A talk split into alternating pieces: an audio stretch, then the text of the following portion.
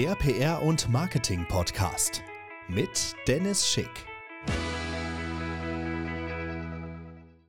Herzlich willkommen bei einer neuen Folge vom Der Schicke PR und Marketing Podcast. Heute mit einer sehr spannenden Folge, nämlich um das ganze Thema Presseberichterstattung. Also jetzt geht es wirklich um die Promis, die in der Boulevardpresse zerrissen werden, aber natürlich werden nicht nur Promis zerrissen, sondern auch, wie ich es immer so schön sage, Local Heroes, das heißt Personen, die in einem regionalen Umfeld eine gewisse Prominenz erreicht haben oder halt sehr, sehr bekannt sind und da vielleicht aus der Wirtschaft, ein Sparkassenvorstand, was auch immer. Und natürlich haben die auch Rechten und über die Rechte werden natürlich auch vertreten. Und wer kann das nicht besser machen wie unser Hero im Medienrecht, Dr. Lukas Prost. Hallo Lukas. Hallo Dennis, das war ja eine Einführung. Vielen Dank. Wahnsinn, Schön, dass wir oder? wieder hier zusammensitzen. Ähm, ja, ich freue mich, es ist ein spannendes Thema und ähm, ja, darüber lohnt sich zu sprechen. Absolut. Ich kam ja leider auch schon irgendwie mal in, in die Schusslinie von der Boulevardpresse. Und ähm, ich kann mich halt wirklich noch daran erinnern, vor der ersten Berichterstattung, wo dann überhaupt erstmal die Anfrage kam. Boah, ich habe da wirklich Blut und Wasser geschwitzt und ich wusste gar nicht, ähm, wie ich damit umzugehen habe, was ich jetzt sagen soll. Und man versucht sich ja natürlich auch immer direkt zu verteidigen und so. Und was dann natürlich die Presse dann daraus macht, weiß man natürlich nie. In dem Fall war es dann so gewesen, ähm, dass ähm, ich einfach was geprappelt habe und ich habe einen Schlag bekommen, wo dann zwei Wochen später in einer großen deutschen Tagespresse halt ja eine Geschichte drin stand, die gar nicht so stimmte. Und mit deiner Hilfe haben wir das relativ schnell gelöscht bekommen und ich habe auch noch eine, ja, wie man so schön sagt, eine empfindliche Geldentschädigung bekommen. Und ähm, das ist natürlich auch muss man ja schon sagen, ein sehr ähm, krasses Beispiel. Aber das Tagesgeschäft sieht ja ein bisschen anders aus. Jetzt wird mich einfach mal so ein bisschen interessieren, was du Leuten einen Tipp gibst, ob das jetzt der große A-Promi ist, der, also der große Filmstar oder der Schlagerstar oder aber auch jemand, der noch nie in der Presse war und durch irgendeinen Schicksalsschlag oder durch irgendeinen dummen Zufall auf einmal im Visier der Presse gekommen ist und eine negative Presseberichterstattung zu seiner Person zu erwarten hat, wie er damit umzugehen hat, professionell. Ja, gerne. Also es ist in der Tat so, dass wir verschiedene Dinge dort auseinanderhalten müssen. Wenn ich eine Presseanfrage erhalte, dann ist das das erste Warnsignal für mich, dass meine Persönlichkeitsrechte in Gefahr sind. Und zwar macht die Presse diese Presseanfrage nicht freiwillig, sondern sie ist dazu verpflichtet. Und ähm, was die Presse gerne macht, ist, wie es in deinem Fall auch geschehen ist, dass man mal zum Hörer greift und die Person anruft.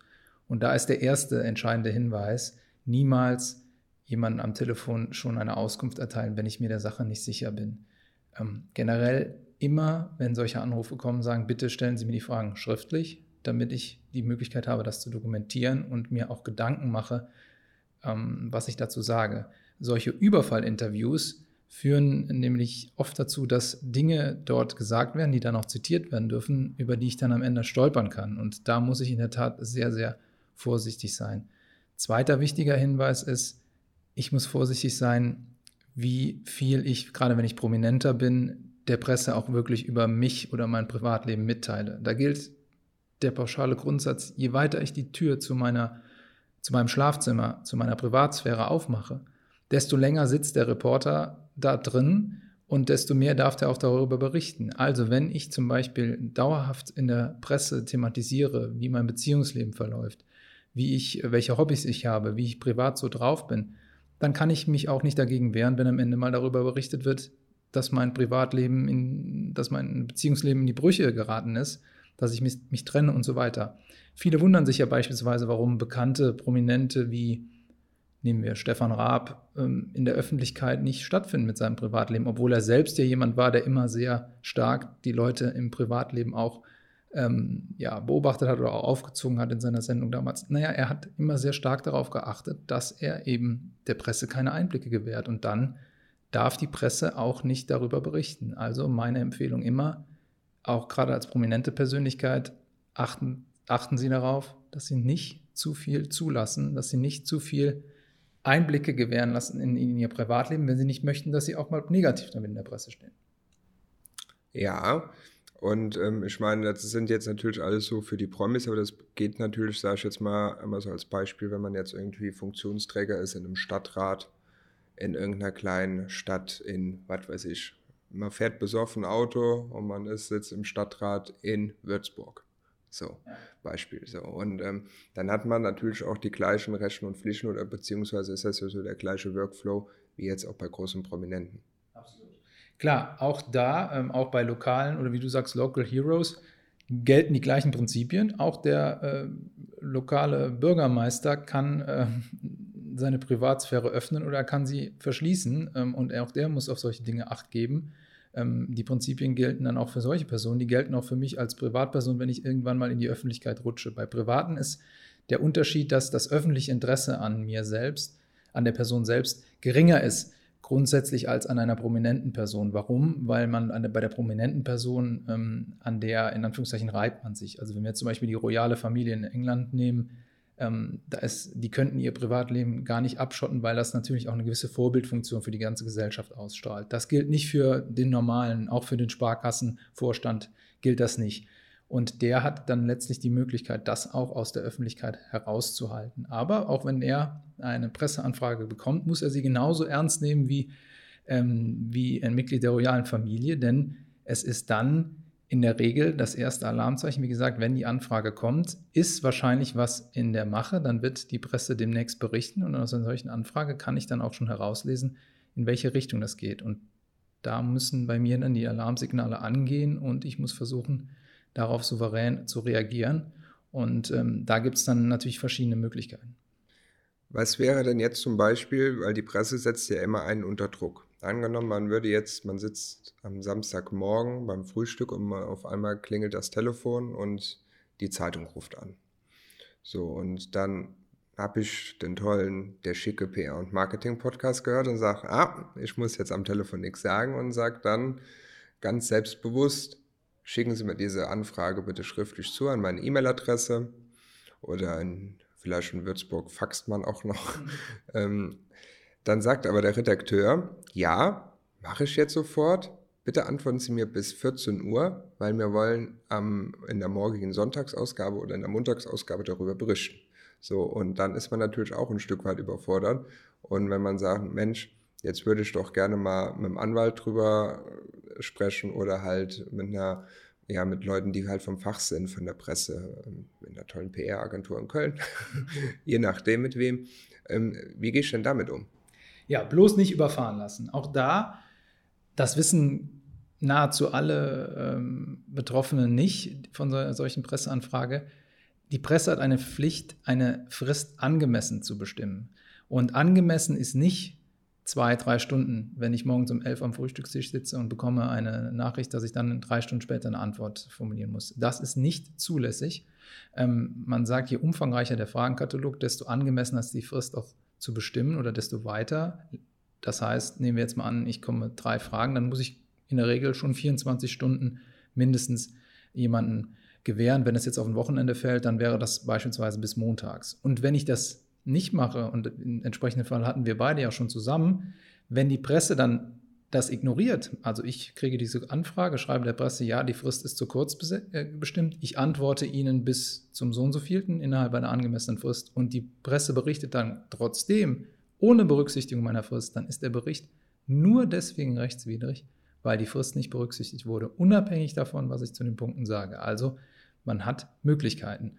Nur die Journalisten haben natürlich ein hohes Interesse daran, schnell zu berichten. Schlagzeile, das bringt Klicks, das bringt auch Werbeeinnahmen, das bringt Einnahmen vielleicht, wenn ich einen Artikel verkaufen kann. Deswegen setzen sie den Druck hoch, aber da muss man dann souverän reagieren. Und wie gesagt, diese 24 Stunden, die sollte man mindestens ähm, verlangen oder und vorher nicht irgendwas ähm, ja, rausposaunen, was am Ende einem auf die Füße fallen kann. Lieber dann mit Bedacht überlegen, wie ich es formuliere. Ja, okay. Ähm, das ist ja auch, glaube ich, so die, die wichtigsten Facts mit der, mit der Presseanfrage. Und dann, äh, wenn man sich halt unsicher ist, dann Medienanwalt sprechen, professionell sich Hilfe holen. So, jetzt denken ja vielleicht auch ein paar Zuhörer und sagen, Mensch, hätte ich das damals mal so gemacht. Es gibt ja auch unzählige, also gibt äh, unzählige Presseberichte ähm, auch von Leuten, die ich kenne, die halt, ja, sag ich jetzt mal, sehr ähm, äh, niedergeschlagen sind, weil halt Blödsinn über die im Netz steht, wo dann irgendwann mal die Presse vor Monaten oder letzte Woche oder wie auch immer mal berichtet hat. Kann man da gegebenenfalls auch etwas tun? Ja, absolut. Also ich kann auch gegen Altberichte vorgehen und ich habe auch dann einen Hebel, wenn damals nicht ordnungsgemäß konfrontiert wurde. Also sprich, wenn man mir keinen Fragenkatalog, einen hinreichenden übersandt hat und dann etwas geschrieben hat, was so nicht der Wahrheit entspricht. Ähm, auch dann kann ich gegen Altberichte vorgehen. Ähm, die verjähren erst nach ein paar Jahren. Und ähm, das ist sogar sehr, sehr wichtig aus unserer Erfahrung, denn gerade Altberichte, wenn ich jetzt eine prominentere Person bin, aber auch wenn ich eine unbekannte Person bin. Ich habe davon regelmäßig Fälle auch von unbekannten Personen, die aber mit einem Bericht aus ihrer Jugend immer noch auf Google auffindbar sind. Und ähm, da kann man in der Tat vorgehen. Es gibt verschiedene Möglichkeiten. Einmal gehe ich gegen denjenigen, der den Bericht selbst geschrieben hat, vor. Da habe ich eine gewisse Zeit für das zu tun. Oder ich kann gegen Google selbst vorgehen, wenn beispielsweise bei Eingabe meines Suchbegriffs noch immer alte Berichte zu mir auftauchen, die mich sehr stören.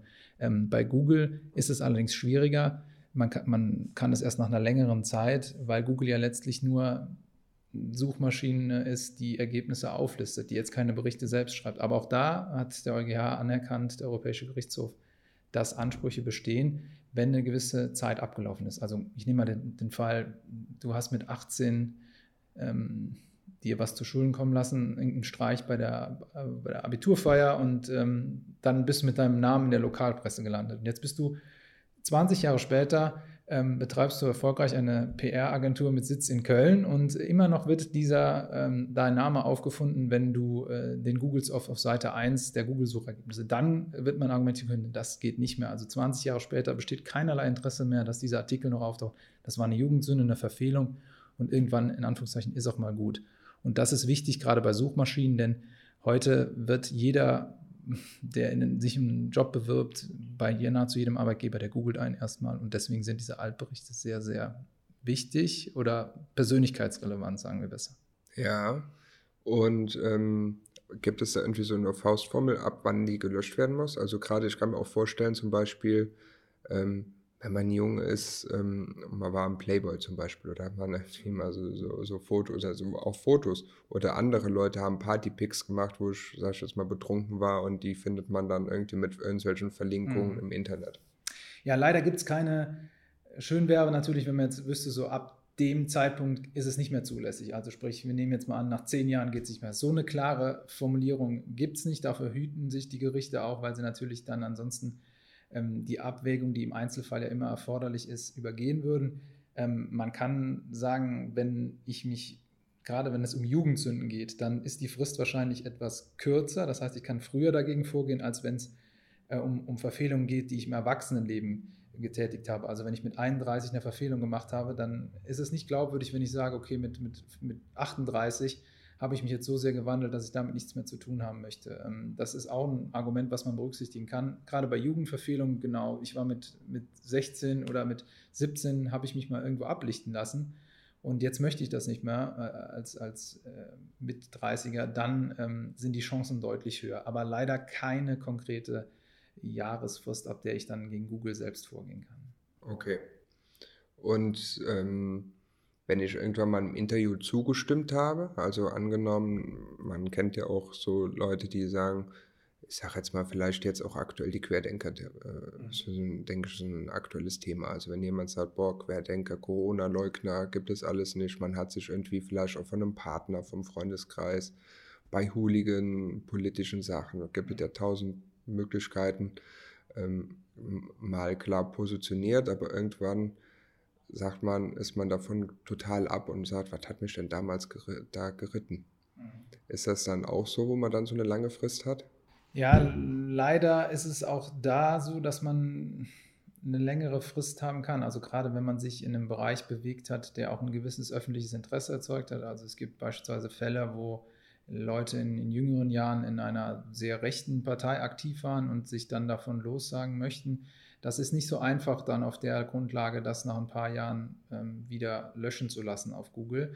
Ähm, auch bei dem ursprünglichen Artikel ist das nicht so leicht, denn ähm, gerade wenn man auch im politischen Bereich aktiv ist, vielleicht sogar eine gewisse öffentliche Funktion getreten ist, man ist irgendwie Ortsvereinsvorsitzender oder solche Dinge, dann sagt man oder sagt die Rechtsprechung, dann habe ich auch ein öffentliches Interesse, dass ich noch weiß, was die Person im, im, damaligen Zeitpunkt auch gemacht hat. Denn ich bin damit mit dieser Sache dann bewusst auch nach außen getreten. Wenn ich jetzt mal bei einer Corona-Demo mitgelaufen bin und von mir hat jemand an einem Rand ein Foto gemacht und ich möchte das nach ein paar Jahren nicht mehr ähm, oder hat mich erwähnt in einem Beitrag, dann sind die Chancen da schon bessere. Ähm, aber ansonsten gilt, dass man ziemlich viele Jahre warten muss. Äh, deswegen Vorsicht generell vor der Berichterstattung. Ähm, ähm, da sollte man zeitnah gegen vorgehen, wenn man nicht möchte, dass das dann dauerhaft im Netz verbleibt. Ja, okay. Ähm, ich glaube, das ist alles gesagt im Thema Presserecht und ähm, wie man damit umzugehen hat. Und ähm, ja, an der Stelle auch nochmal ein Hinweis auf deinen Insta-Account, medienanwälte.de. Ja, der ist gerade im Entstehen, aber genau, vielleicht schaut man da nach ein paar Wochen oder Monaten nochmal drauf. Wir sind jetzt in der äh, da, äh, dabei, in der Tat auch ein bisschen was aufzubauen, weil wir immer wieder zu dem Bereich auch ähm, Fragen kommen. Ich glaube, man kann in dem Bereich auch vieles äh, in, in, diesem Format Instagram den Leuten näher bringen und deswegen haben wir geplant, auch da jetzt mehr ähm, mit vorzugehen, auch interaktiv zu werden, ähm, weil wir gerne uns auch mit Fragestellungen auseinandersetzen von interessierten Menschen, weil wir selber sehr fürs Medienrecht brennen und dann auch ähm, ja, diesen Spaß weitergeben möchten. Und deswegen schaut gerne vorbei auf Medienanwälte. Es ist, wie gesagt, alles in der Mache, also noch nicht ungeduldig sein, aber es kommt jetzt nach und nach mehr und mehr Content. Super, vielen Dank. Und Danke ähm, die neue Folge vom Der Schick und PR Podcast, wie gewohnt, nächste Woche. Eine Produktion von Schick Studios. Neue Folge nächsten Dienstag.